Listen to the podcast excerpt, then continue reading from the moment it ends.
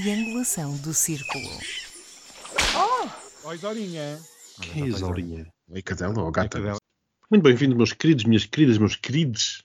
De vez em quando esta coisa do português neutro. A ter aqui para gerar alguma polémica. Outra veio do São Luís.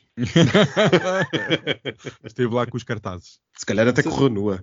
Sejam muito bem-vindos, bem-vindas, bem-vindos a este centésimo quadragésimo segundo episódio da Triangulação do Círculo. O meu nome é Miguel Agramonte, falo-vos de Aveiro e sou o provocador de serviço. Olá, o meu nome é Max Pensador e estou em Faro. Olá, o meu nome é Daniel e estou em Almada. Todas em casinha, como deve ser. Nós já tivemos aqui uma grande conversa, já sabemos todos como foi a nossa semana. Isso não interessa nada aos nossos ouvintes, porque é sempre a mesma coisa. Eu vou começar este programa ou este episódio de uma forma diferente. Vou querer saber aqui, dou um minuto a cada um de vocês, fazendo uma pergunta específica sobre coisas que vocês disseram esta semana que vos incomodaram, por assim dizer. E Daniel, vou começar por ti e gostava de saber o que te revolta tanto nos dentes dos comentadores das pessoas que aparecem nas televisões. Ai meu Deus, eu não acredito. Eu fui apanhado de surpresa, desprevenido. O que é como eu, eu, vou ter que falar, eu vou ter que fazer crítica social a esta hora. Bem, eu realmente é um. A outra está a tornar pública as nossas conversas do chat. Sim, isto é horrível. É assim. E falando sobre a exploração de lítio no Nordeste Transmontano, que é quase parecido aos dentes de muita gente que aparece na televisão. É uma autêntica mina de lítio. Queres concretizar? Mas o que é que É te revolta? O que me revolta é as pessoas ganharem tanto dinheiro, serem figuras públicas, serem políticos, seja quem for, e não tratarem dos dentes, terem uns dentes escuros, todos paredes, todos tortos. Eu não percebo aqui em Portugal a saúde oral é um grave problema. Podemos estar aqui a discutir que até é até necessário um cheque dentista para ajudar as pessoas. Bem, enfim, faz-me confusão quando há dentistas em cada esquina. O outro dizia em cada esquina um amigo. Eu digo em cada esquina um dentista. Max, tu escreveste, e passo a citar uma coisa interessantíssima, que é quando os russos entrarem na Polónia, a imprensa portuguesa só vai falar quando estiverem em Badajoz ou Ayamonte. Queres concretizar? Quero concretizar, sim senhor, até porque já, já várias vezes falei disso aqui, que é o facto da imprensa portuguesa estar sempre cerca de quatro dias naqueles acompanhamento, naquelas coisas de última hora que a gente vai vendo nos jornais online, está sempre cerca de três a quatro dias atrasada face ao que a imprensa do resto da Europa diz e cinco a seis eh, face àquilo que circula no Twitter. O que quer dizer que o fact-checking da nossa imprensa é feito com base no fact-checking da outra imprensa da Europa e daí o atraso. Acho que isto é significativo do país que temos. Bom, e por falar em países que temos, vamos partir para o primeiro tema, que é precisamente a instabilidade política nacional. E eu dividiria este, este grande tema, por assim dizer, sei que o Max lhe custa falar isto, porque são mais casos e casinhos aqui deste retângulo. Já não há pachorra. Já não há pachorra. Já não há pachorra. Eu concordo contigo também, mas isto está Eu já forma... perdi a conta aos autarcas, aos secretários de Estado, aí está a indemnização, já perdi a conta, já não dá. Mas isto está de tal forma que acho que merece, até porque poderá ser antecâmara de algo estranho que vem aí.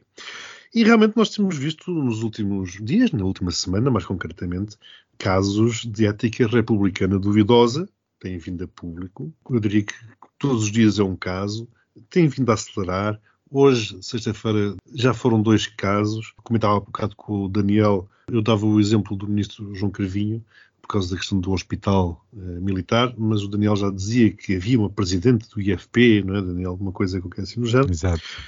E a minha primeira pergunta é: o PS está sob ataque? E se estiver sob ataque, será um ataque interno ou externo?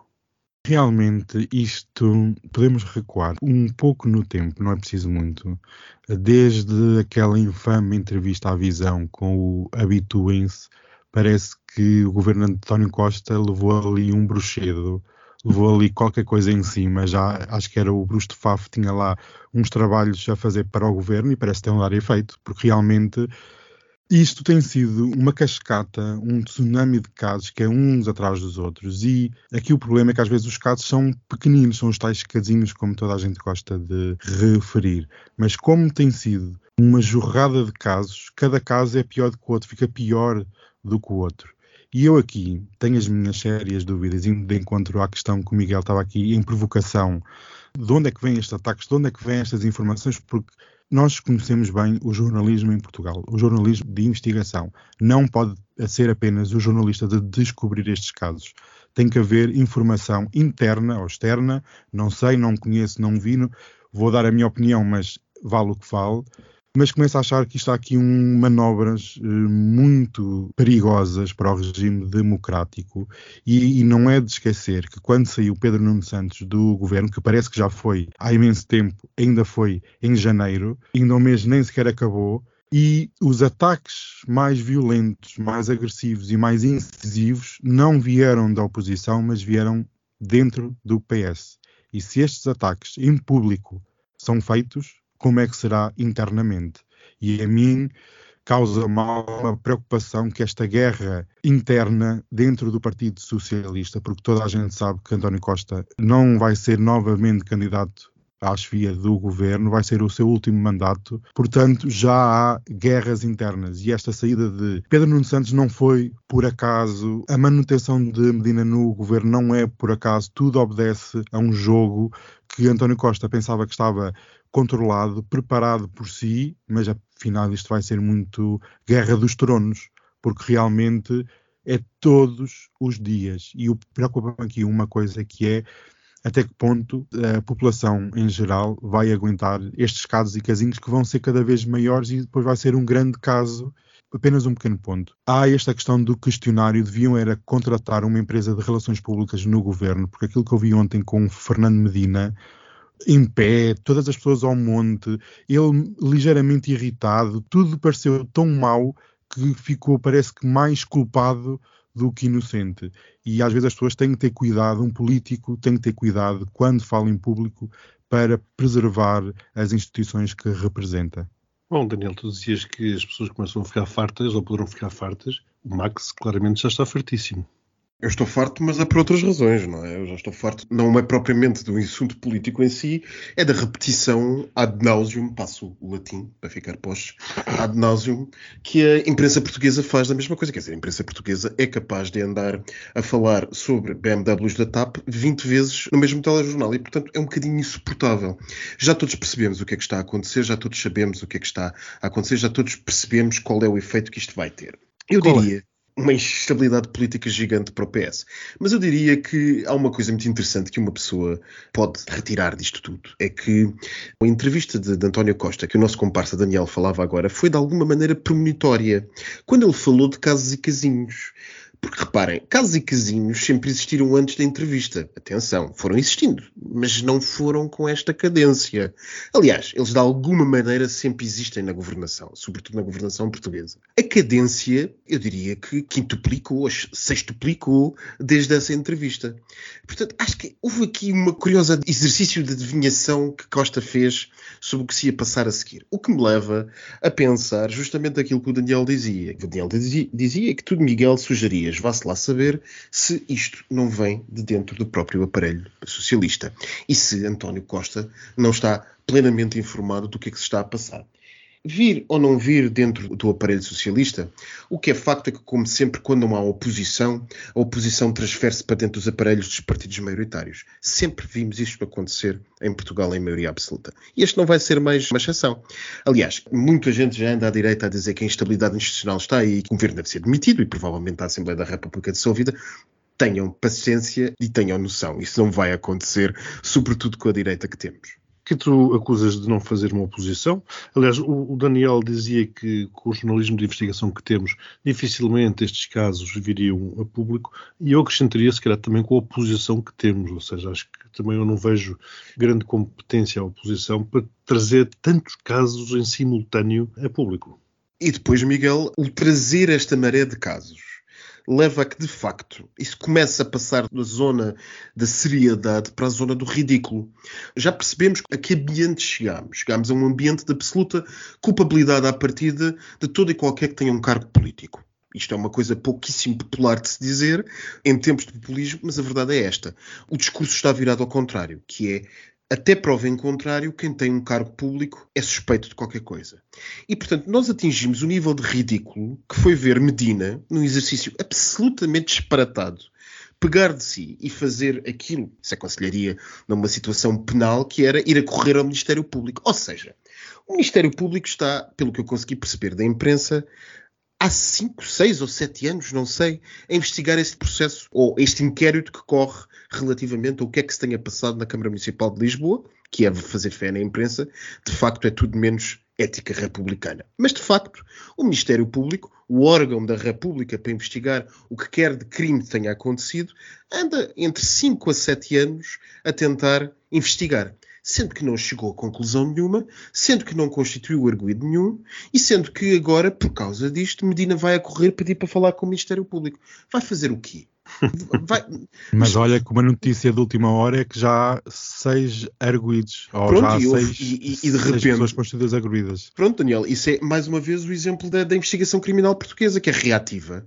Que é, Exatamente. ai, olha, isto caiu de repente em público, vamos fazer qualquer coisa. Toca a constituir pessoas arguídos, constitui-se uma catadupa gente arguído, lança-se a trampa, para não dizer pior, sobre as pessoas e utilizamos o instrumento da Constituição de Arguida, não vou entrar agora em tecnicidades porque o nosso auditório tem mais que fazer, mas utilizamos o instrumento da Constituição de Arguído assim, a miúdo, como quem quer, por simplesmente mostrar que está a fazer alguma coisa e que durante 5 ou 6 anos foi incapaz de fazer. O que é que se passou? Foi agora, de repente, que tiveram provas?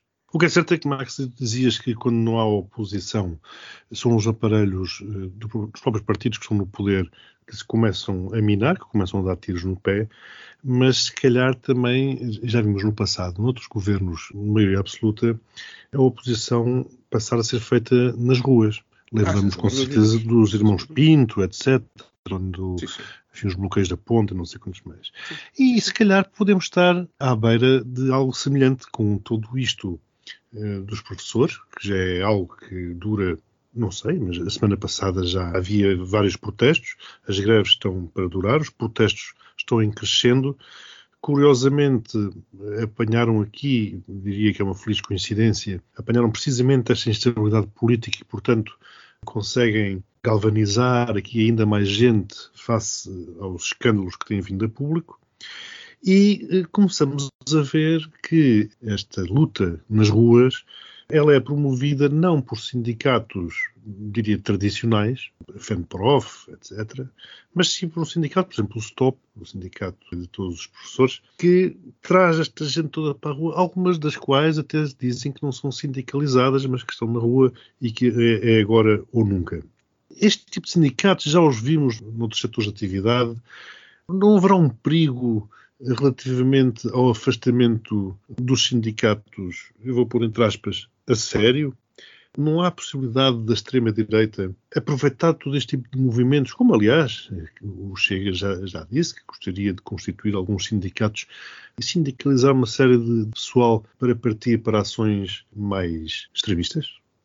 É um tema interessante. Isto realmente, o país vive pode não ser coincidência. Há, há quem considere coincidência, como dizias, Miguel, da instabilidade política, que faça uma ressalva. António Costa foi o lema da campanha que era ia trazer estabilidade, afinal estamos todos instáveis. Sim, Isto... Daniel, quando digo coincidência, estou a dizer que por acaso, enfim, por coincidência, estes protestos dos professores acontecem no preciso momento em que acontece toda esta instabilidade política. Na minha opinião, as coisas nunca são inocentes e quando há um, jogo de poderes em busca de influência uma luta, dificilmente as coisas acontecem só por acontecer. E é quando os governos são fracos que existe uma maior presença na rua. Nós vimos durante os primeiros anos da geringonça, tínhamos uma governação forte, estabilidade, negociação entre, entre as partes e a parte social estava apaziguada, estava calma e também foi um erro dos próprios sindicatos terem se apagado durante tantos anos. Mas isso depois é outra questão. Juntando essa instabilidade política a uma instabilidade económica, onde os professores se sentem esquecidos e foram esquecidos durante muitos anos. As pessoas chegam a um ponto de saturação e quando o dinheiro aperta, há vários ditados populares sobre o assunto e nós temos visto vários setores, foi os portos, são os professores, é na TAP, é na CP, há um rol de greves quando a situação económica fica pior. E nós vamos ter um ano Por mais que digam que Portugal vai crescer, mas vai crescer muito menos em relação a 2022. Por isso vai haver mais desemprego, destruição do poder de compra e destruição da riqueza em Portugal. E isso vai trazer problemas, graves problemas. Me referiste aí que isso. os sindicatos se apagaram e depois chutaste para canto, mas era precisamente nesse ponto que eu gostaria de pegar. Sabes que em Portugal uh, as coisas são muito monótonas, são muito calmas e não mudam de um dia para o outro. E o setor sindical, observando o que se passava lá fora, por exemplo, o que se passa e passou em França e noutros países europeus, já era um pronúncio do que poderia estar para vir em Portugal. E durante muitos anos as pessoas pensam que em Portugal isto é como no ativismo que foi feito no São Luís, em Lisboa, que é as águas têm que ser mexidas. E o STOP e outros sindicatos acharam que fazia sentido criar uma nova força também para tirar influência a outros sindicatos, certo, mas existe um cansaço, as pessoas querem algo novo, querem algo diferente e querem realmente mudanças. E este setor da educação, que durante décadas sempre foi a paixão de todos os governos. Eu lembro-me já durante a campanha de António Guterres, era a paixão que ia ser a educação. Passados 30 anos, o setor continua com graves problemas. Nós iniciamos o ano letivo com milhares de alunos sem professores. Estamos numa situação com greve, não há aulas com milhares de alunos. Esta situação não é simplesmente uma greve simples, é um problema profundo na sociedade, é um problema profundo no setor e é preciso dinheiro para reformar o setor. E esse, para mim, é o grave problema, que é o Estado não tem capacidade financeira suficiente para acudir às reivindicações dos professores. E daqui é ou há uma negociação séria entre as partes, ou não sei onde é que isto vai parar. É, se calhar os professores têm, poderá não ter, é depois de todos os outros que têm as mesmas reivindicações semelhantes, como por exemplo as forças policiais, etc., que também viram uma quantidade de anos perdidos. A questão é, se cede a uns, depois terá de ceder para todos. E aí é que se calhar o dinheiro, se calhar não, aí é que o dinheiro não chega de certeza absoluta. Mas, Max, pegando aqui nas palavras do, do, Daniel, em que ele falava nos sindicatos clássicos, será que o Mário Nogueira é o centrão e agora o stop é o Chega? Eu não acho que o Mário Nogueira seja o centrão e o stop seja o Chega, até porque, enfim, o stop tem nos últimos tempos, nos últimos tempos, nas últimas semanas e meses, feito o possível para se distanciar o máximo possível passo a repetição, do Chega. O que eu acho, sem querer entrar em, em demasiado teorização ou tentativa de teorização, é que houve de facto um, uma partida do modelo clássico da luta de classe, seja lá o que isso queira dizer em pleno século XXI, para um avançar dos sindicatos vistos como mais uma câmara corporativa de interesses difusos feitos da junção de vários interesses individuais, de indivíduos, os colaboradores deste século XXI, que já não são trabalhadores, são colaboradores, uh, cada um com os seus interesses, e que, portanto, isso implicou também a adoção de métodos e formas de trabalhar típicas dos partidos de extrema-direita. E daí é por, por isso é que às vezes nós fazemos algum paralelismo entre um certo tipo de sindicatos e partidos de extrema-direita. E esse paralelismo passa por onde? Passa por, por exemplo, pelos métodos de expansão da ideia. E o Stop foi um sindicato que apostou profundamente nesse método tão típico de partidos de extrema-direita, que são as redes sociais. E eu lembro-me quando o Stop apareceu, eu tenho uma mãe que é professora e, portanto, acompanhei de próximo, muito próximo, toda esta situação. Lembro-me quando o Stop apareceu, uma das coisas que o Stop desde logo fez foi multiplicar-se pelas redes exatamente como o Chega faz. Ou seja, apareceram pelo Facebook e outros que tais a página do Stop de Tomar, a página do Stop de Faro, a página do Stop de Aveiro, a página do Stop de Almada e por fora. E em todos estes grupos, vá lá, estas câmaras, abundou a mesma mensagem. Uma mensagem profundamente individualista. Não estou a dizer se é legítimo ou não, ainda não entrei nessa questão, até porque acho sinceramente que aquilo que os professores estão a reivindicar é justo e que a situação dos professores é absolutamente chocante em alguns casos.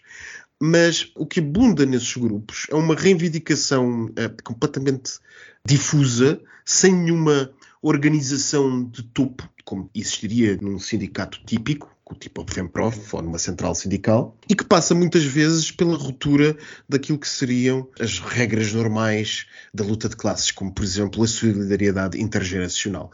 Nos grupos de comentários do Stop, uma das coisas que mais se vê é um permanente ataque aos professores mais velhos. Ou seja, o Stop aparece assente exatamente nas mesmas lógicas dos partidos de extrema-direita. Populista, assente nas redes sociais e com métodos disruptivos de atuação. Repare-se, por exemplo, aqui há uns meses atrás, quando eles resolveram promover uma greve em que, enfim, os professores das escolas em greve se uniam para financiar, para pagar os dias de greve ao pessoal assistente técnico das escolas, porque, enfim, o pessoal ganha muito menos e ao ganhar muito menos seria fácil, com 10 ou 20 euros, por simplesmente pagar-lhes o dia em que eles não vão trabalhar e assim encerrar uma escola. Ou seja, isto é uma subversão completa do que é o direito da greve e a lógica da greve, que é uma pessoa ou aquele que está legitimamente descontente aderir à greve e recusar-se a trabalhar. O Stop não vê isto assim. Partindo para o que tu estás a dizer, é fácil antecipar que o Chega, utilizando este conhecimento que tem, estes métodos e estas novas formas de atuar no espaço público, também ele promove os seus próprios sindicatos.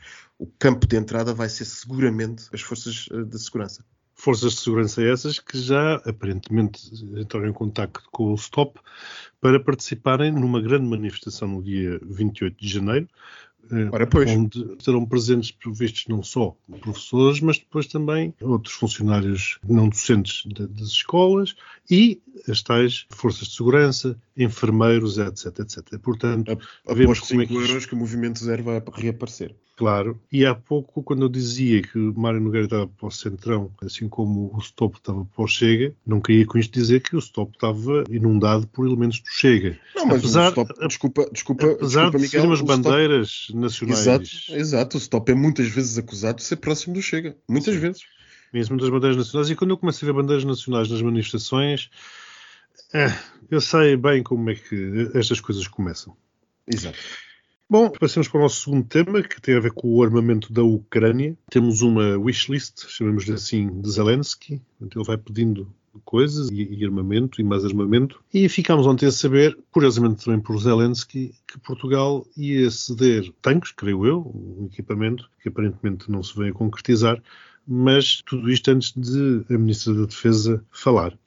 Houve o encontro agora de uma série de países a apoiar a resistência ucraniana, a apoiar eh, através de meios militares e, afinal de contas, quem é que vai fornecer o quê? Nós ainda não sabemos muito bem quem é que vai fornecer o quê. Bom, antes de mais, há uma coisa que começa a ser um bocado difícil de compreender, que é o que é que se vai de facto passar. Porque tão depressa parece que toda a gente sabe o que é que se vai passar ali a partir da, da, da primavera, como a seguir ninguém sabe. Tão depressa se diz que os russos estão a montar uma contraofensiva e, portanto, são necessários tanques, como pouco depois está a dizer que os russos estão sem tanques e que as tropas que estão à volta de Bakhmut estão todas a pé porque já não têm blindados. Isto começa a ser um bocado estranho. Há muita informação que se perde na contra-informação e nas lógicas da guerra e, portanto, não se percebe muito bem o que é que está a acontecer. Uma vez mais, por um lado, dizem-nos que são necessários tanques para a contraofensiva e para a defesa de uma eventual contraofensiva russa, por outro, dizem-nos que a preparação para a utilização dos tanques demorará 3 a 4 meses. Ora, isso torna, eh, feitas as contas, eh, impossível fazer qualquer espécie de contraofensiva nos próximos tempos. Zelensky está apostado em conseguir os tanques, os Leopard 2, eh, fabricados pelos alemães, que, à semelhança de tanto material militar, enfim, mantêm na venda normalmente. Os países que vendem e que produzem material militar tendem a reservar para si o direito de veto na revenda ou na passagem desses bens militares para outros Estados. Uh, um país especialmente criticado por isso é a Suíça, que tem uma indústria militar gigante, sem desprimor por ser um, um país hiperneutral. Uh, pouca gente sabe que tem uma indústria militar gigante. Aliás, os Leopard são em parte produzidos com associados à Suíça. E, portanto, Zelensky quer que a malta lhe mande os Leopard 2, que são tanques bastante modernos, e Portugal tem até a versão mais moderna, ainda que só tínhamos salvo R40 ou 50 tanques desses. E Zelensky adiantou-se e foi logo dizendo que Portugal, Espanha e mais alguns países estavam disponíveis. Finlândia. Finlândia, estavam na linha da frente para fornecer leopardos. Pois, mas toda a gente estava à espera do que se passasse hoje em Ramstein. E em Ramstein não se passou grande coisa para além de doses gigantescas de contribuições de material militar. Lá vamos nós mandar mais 14 M113, aquilo dá para transportar a malta por ali, mas não tem propriamente uma grande capacidade de fogo. E lá vai uma data de gente fornecer uma data de coisas. Esta questão dos Leopard não vai morrer. A pressão sobre Schultz vai continuar. A pressão sobre Schultz é cada vez mais forte. Aliás, Schultz está sozinho, praticamente sozinho na NATO. A Turquia nem se mete no assunto, não conta para nada, já ninguém conta com eles. E a Hungria é um peão de Moscou. Portanto, tirando estes dois, Schultz está completamente sozinho enfrentar um coro de críticas fora das suas fronteiras.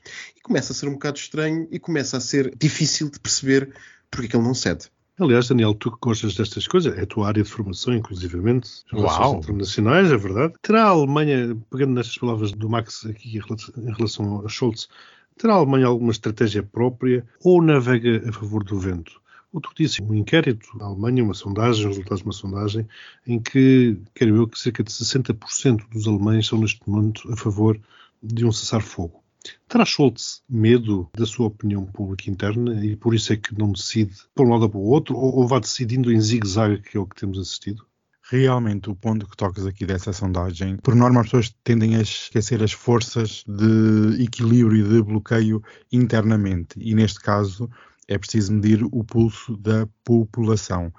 Mas há, há uma coisa que eu gosto de ver, que é estes jogos dentro da própria NATO, em que quem está realmente disposto a ajudar a Ucrânia e quem a qualquer momento pode passar a perna, que é o caso dos alemães. Porque, convenhamos, a Alemanha sabe perfeitamente se houver uma escalada do conflito, e muitos no governo alemão consideram que o envio destes tanques é uma escalada do conflito, que a Alemanha é logo a principal visada numa retaliação, seja económica, seja de cibersegurança por parte da Rússia. Certamente não será Portugal o maior visado, ou não será outro país mais pequeno.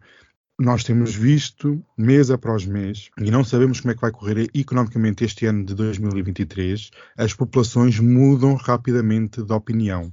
E se na guerra houver, como está neste momento, nem se avança para um lado, nem se avança para o outro, pode haver aqui um cansaço da população, um cansaço dos governos e, convenhamos, as guerras têm que ser financiadas e estes armamentos têm que ser comprados e têm que ser gasto dinheiro. Chega um ponto que pode não haver dinheiro para tudo. Há aqui uma pequena coisa que eu também vi, que é a NATO pretende que os 2% de gastos de cada país para a organização sejam um mínimo, quando este é o teto máximo, passar a ser o mínimo. E até que ponto as populações europeias estão bastante cansadas desta inflação do Covid, de tudo junto, tudo o que se passou nestes últimos anos, será que estamos todos dispostos a continuar no próximo ano de 2023? E sabe-se lá, se esta guerra dura para, para lá de 2024 ou 2025, ninguém consegue garantir que Putin não consiga manter uma guerra de desgaste na Europa até ver que algum país comece a ceder. Porque repara, se 60% estão a favor de uma negociação ou de um cessar-fogo, daqui a alguns meses podemos ter países a dizer que a guerra tem que acabar e que a ajuda tem que ser finalizada. Na América também surgem, por vezes, sinais que as coisas estão a ficar um bocadinho, as pessoas estão a ficar cansadas deste assunto e o Putin joga muito no cansaço europeu. Ainda bem que não houve nenhuma crise energética, como estavam as piores previsões, porque se tivesse acontecido, não estávamos a discutir tanques ou não estávamos a discutir nada, estávamos à mesa todos a negociar. Portanto, vai ser difícil este ano 2023 para a Ucrânia. Max, uma resposta telegráfica, por favor, duas perguntas. Consegue-se combater uma guerra com base em sondagens? E a segunda é: este equipamento que estamos a enviar para a Ucrânia serve de alguma coisa sem apoio aéreo? Eu não sei se conseguimos combater uma guerra com base em sondagens, mas que nós prestamos atenção nas maiores guerras sempre ao que diz o povo, prestamos, até que Roosevelt só conseguiu entrar na guerra depois daquilo que nós estávamos a falar há bocado em off, o ataque de Pearl Harbor. Portanto, é natural que os líderes prestem atenção àquilo que as sondagens dizem. Tem que ser. Agora, aquilo que parece estranho em Schultz é que ele parece prestar muito mais atenção, parece ter um medo qualquer por explicar interno que nós cá fora não percebemos, porque esse medo, por exemplo, daquilo que se diz internamente também é visível em Macron, com os seus telefonemas os seus avanços e depois os contra-avanços e depois volta para trás e vai para a frente. Esse zigue-zague de Macron é perceptível como sendo uma questão de política interna. Num país altamente fraturado entre a extrema-direita e a extrema-esquerda, todos nós sabemos, setores que apoiam e que são apoiados por Moscou. Relativamente à questão da guerra ser possível sem apoio aéreo, Pois, eh, a guerra da Ucrânia está-nos a mostrar uma coisa, que é algumas das certezas que tínhamos de campo militar e de teatro de operações militares mudaram. E de que maneira? Porque eh, de repente percebemos no início da guerra que uma manada imensa de, de tanques nada podiam contra uns javelins de 5 kg montado nas costas das pessoas e percebemos também que antiaéreas não servem muito para drones e que os drones fazem às vezes pior efeito do que bombardeamentos à la antiga. Portanto, não sabemos. É verdade que os ucranianos têm feito muita coisa com a sua força aérea. Eles nunca deixaram de ter presença nos céus do seu país. A Rússia nunca conseguiu dominar os céus da Ucrânia e, portanto, continuam a fazer muita coisa com recurso à força aérea. Mas começa a parecer que força aérea e até marinha não são assim tão necessários, pois a Ucrânia consegue fazer muito sem ambos. E será que esse zigue-zague, tu bem referiste também de Macron e aquilo que nós falávamos anteriormente das Scholz não poderá estar relacionado com a ameaça que Medvedev fez relativamente a um eventual ataque nuclear caso a Rússia perca a guerra? O nosso amigo Rodrigo, para quem nos ouça, o Rodrigo Pratas, o jornalista da SIC que apresenta alguns dos serviços noticiosos da SIC Notícias, dizia ontem à noite, num dos seus serviços das nove da noite, estava com um comentador, eh, que agora não me lembro o nome, mas até uma pessoa bastante interessante, comenta a política internacional na SIC Notícias, e uh, estava justamente a tocar nesse ponto. E deixou-se sair com um comentário pouco típico de jornalista, mas que eu replico, que é outra ameaça de bomba nuclear. Quantas é que já foram? Já perdemos a conta. Ou seja, nesta altura, sinceramente, começa a ter razão os nórdicos e a Europa de Leste. Ameaças haverá sempre muitas. E se vamos viver com medo do que ele eventualmente possa fazer, então mais vale parar já tudo. Então passamos ao nosso terceiro e último tema, LGBT, como manda a tradição. Desta feita tem a ver com um bloqueio que o Reino Unido fez a uma lei escocesa, aprovada por ampla maioria no Parlamento escocês, que permitiria facilitar a vida a quem quisesse mudar de género. Isto, Max, tem a ver com direito, vou começar por ti precisamente por esse motivo. Está aqui uma colisão antes de entrarmos em possíveis comentários do que é que Sunak pensa e não pensa a este respeito. Será isto mais uma clivagem para o Reino Unido? E o que é que isto diz do Reino Unido em especial, em relação aos trans, mas eu diria dos conservadores em geral, porque está visto também, por outros exemplos nos Estados Unidos, que a comunidade trans é eu diria quase que um, que um último reduto desses conservadores, uma vez que depois de, aparentemente e para já terem perdido a guerra contra os gays, os LGB, falta agora o T, e é precisamente no T as casas de banho, senhores, as casas de banho. Exato, portanto, é esse o reduto Rápida explicação, para quem eventualmente não saiba, que acredito que sejam poucos no nosso auditório, mas a Escócia, como nação, parte do Reino Unido de várias nações, tem algumas competências, tem aliás competências legislativas no seu Parlamento de Edimburgo, que são aquilo que os ingleses chamam, que os ingleses, que a malta do Reino Unido chama, os devolved powers, que são basicamente poderes que foram devolvidos, passo a tradução direta, devolvidos por Londres aos países que compõem o Reino Unido. E, no caso desses poderes, foram devolvidos, salvo erro, não vos quero enganar, nos anos 90, portanto, não assim há tanto tempo. E então o que é que acontece? Acontece que o SNP, nesta curiosa arquitetura constitucional britânica, o partido tem representação no seu Parlamento, mas também tem representação na Casa dos Comuns, e é uma força relevante na Casa dos Comuns.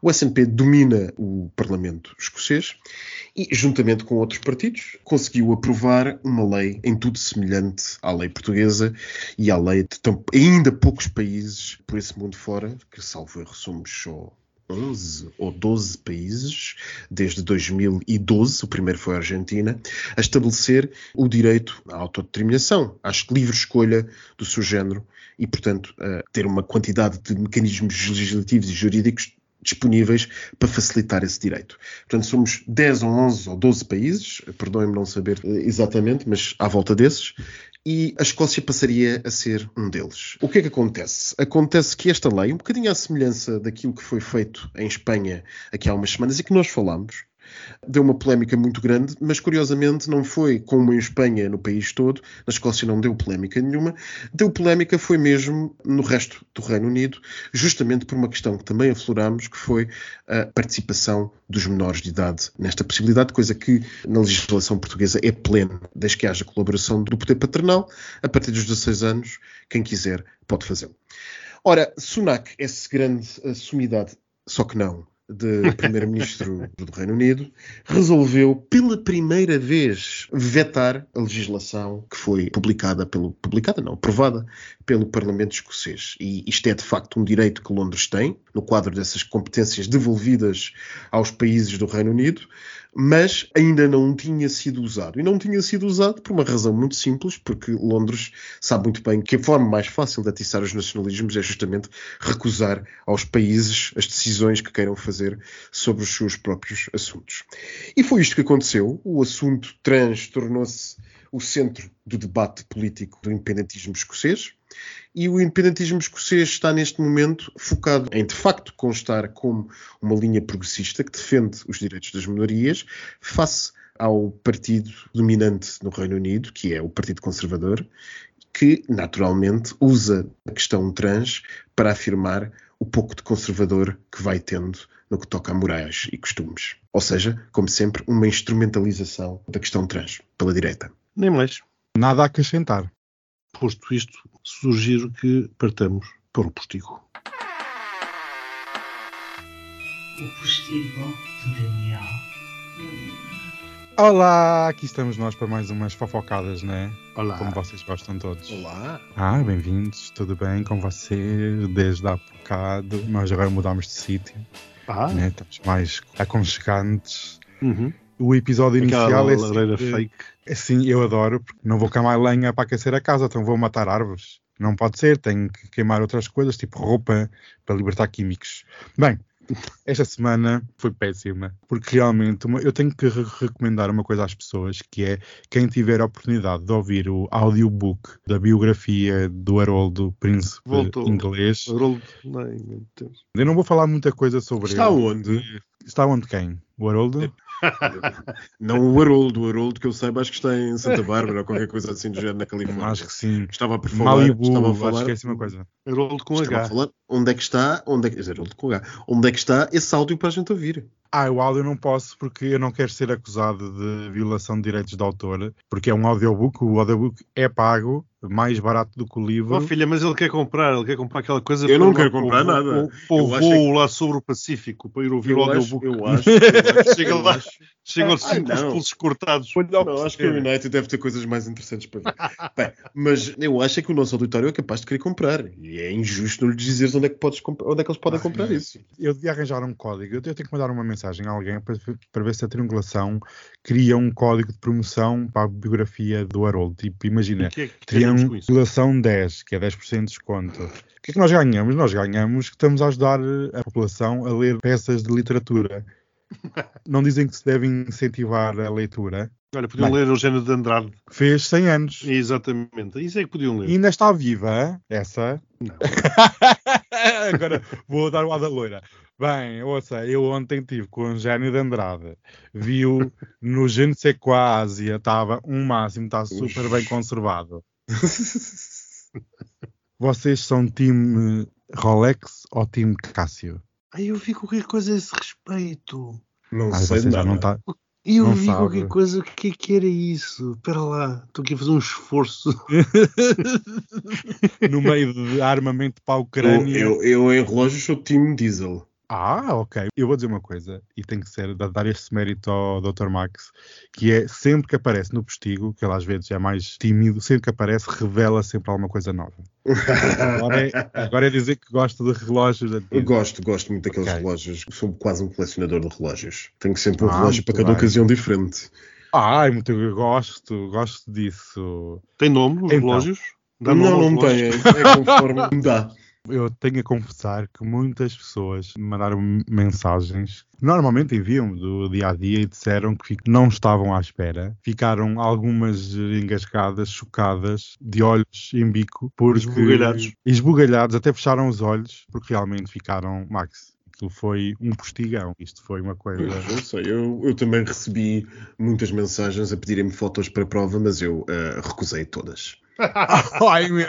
Mas eu estive a pensar num nome e se calhar eu para o meu dava de Tiara. Eu sou muito realeza, pensei, olha, uma tiara. Oh, eu como gosto, eu como gosto é para uma de pessoa pôr na cabeça, é? É para pôr na cabeça, exatamente. Olha, mas por acaso a Camila e as outras lá da Inglaterra tiveram uma. Esta gente, em vez de se preocupar com o que o mundo está a arder, está preocupado com uma tiara que era da avó de não sei quem, mas que não podia usar. Sabem aquelas zangas de família quando alguém usa. Ai, a outra roubou o cobertor da avó e nem nos compensou. É do género, isto é horrível. Esta- estas casas reais são horríveis, mas pronto, olha, Mas eu ainda estou é a digerir essa coisa da, da tiara.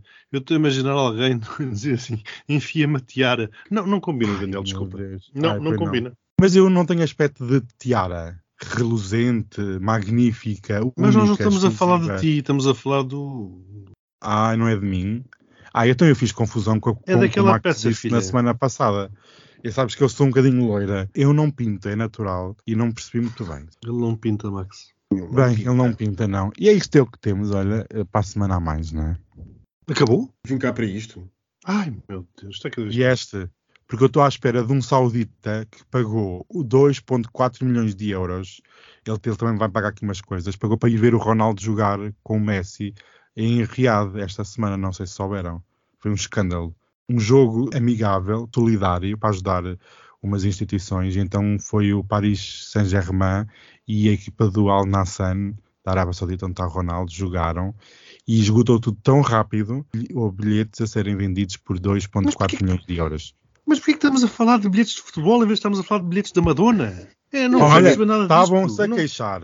Eu não estou a perceber este postigo. começou, este Que porcaria! Este postigo começou tão literário com o Eugênio de Andrade e os seus 100 anos e já vamos a Cristiano Ronaldo, é incrível. Que E pelo que passamos incrível. Gaeta, o que é fascinante. Sou Falemos da. Madonna, do, do preço dos bilhetes, vais assistir em Lisboa, vais assistir em Londres, como é que é? Essas coisas é que interessam. Essas coisas que interessam realmente, vocês vão aonde? Eu não vou. Nós, nós por acaso. Eu não vou. O quê?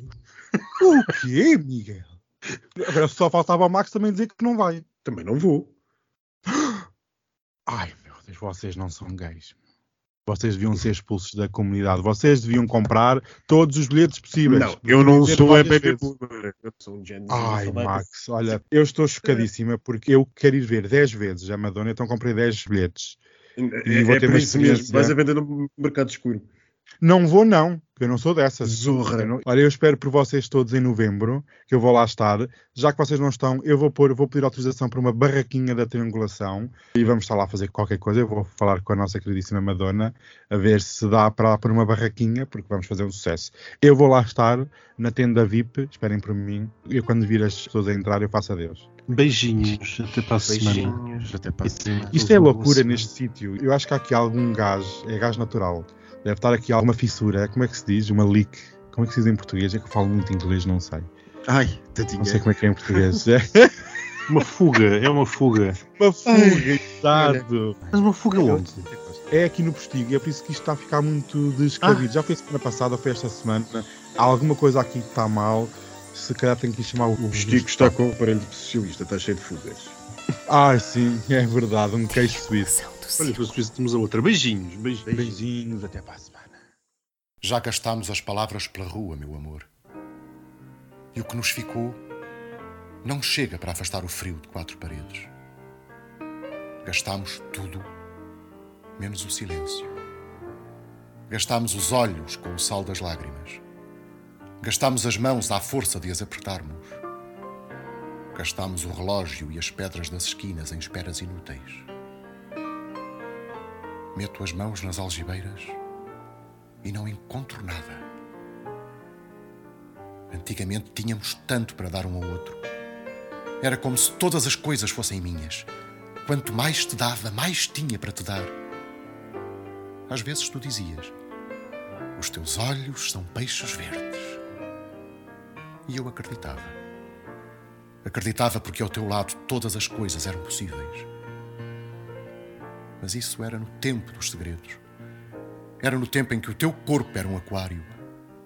Era no tempo em que os meus olhos eram peixes verdes. Hoje são apenas os meus olhos. É pouco, mas é verdade. Uns olhos como todos os outros. Já gastámos as palavras. Quando agora digo, meu amor, já se não passa absolutamente nada. E, no entanto, antes das palavras gastas, tenho a certeza de que todas as coisas estremeciam só de murmurar o teu nome no silêncio do meu coração. Não temos já nada para dar. Dentro de ti não há nada que me peça água. O passado é inútil como um trapo. E já te disse. As palavras estão gastas.